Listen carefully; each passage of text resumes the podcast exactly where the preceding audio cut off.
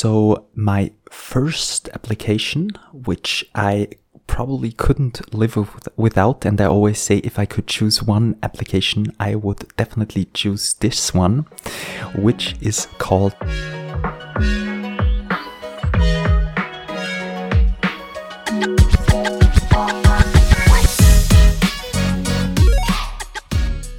Yes, hello everyone, and welcome to this podcast episode.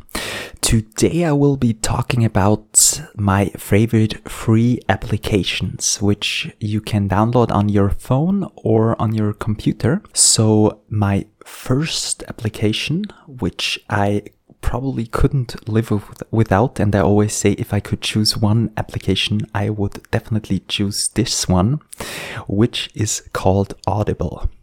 And if you don't know, Audible is this huge platform with, I believe, uh, over 2000 books where you can um, listen to audiobooks. And the great thing about this is that you can do this really while running, cooking, going to work, riding the train, pretty much everywhere. If I read a book, it takes quite a while. So it probably takes some weeks, not because um, I read so slowly, but just because there's not much, not enough time. And normally I listen to educational content. So I don't want to do this in the evening when I have the time because I want, yeah, want, just want to take some rest for my brain that it doesn't do overwork and um, can't sleep at night, then I rather read fiction books, which you can, by the way, also do in Audible.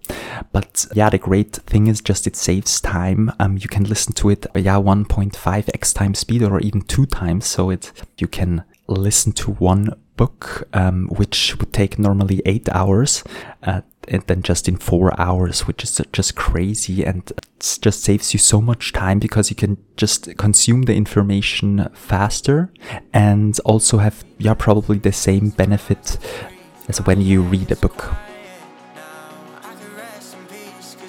So the second app which I really really like is a notes taking app and it's my favorite app for capturing notes. So just quick notes when I, for example, I just sit at the bus station and have a great idea for um, something for work. I know that I will soon or later, within 10 or 20 seconds, I will forget this thought. Will never think about it again then I have just trained myself really to get out, yeah, to have my phone. And then I have to just, I have the Galaxy S10 to just um, click uh, with my thumb on the screen.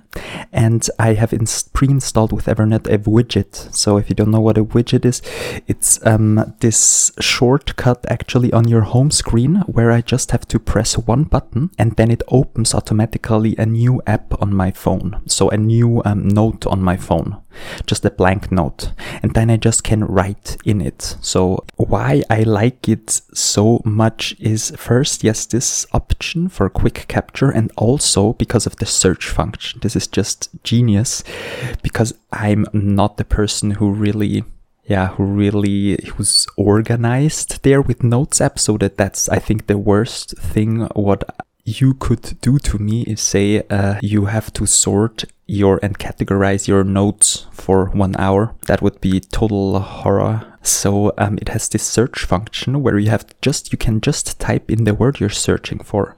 So for example, um, you say dentist. You you wanna uh, know what you yeah you write the note maybe about how what the dentist appointment was about and um, how much money you spent, and you can just then after yeah a couple of years then just write dentist into the search function and then it will just show you all the options where you wrote dentist. And you can do the same. So it searches through your notes, your photos, your PDF files, and also your handwritten notes. And that's, I believe, really crazy.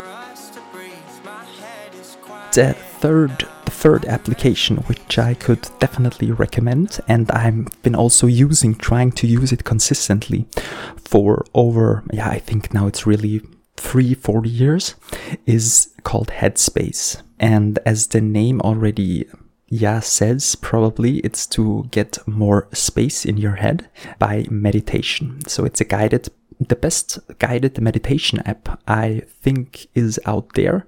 There are a couple of other apps, for example, Calm, which I've heard is also pretty good, but I've stuck to this because it just has so many different courses which you can attend. Those courses normally go for 10 to 30 days about different topics. So, um, let's say you're currently moving from a place to another place to your new new home, new apartment. It has an own playlist, yeah, for moving. So the fear maybe of moving, of uh, letting old things behind, um, going to a new place, and it's then really specialized on uh, the meditation on your topic. Or currently, I'm doing the creativity class and I did find in focus for 30 days.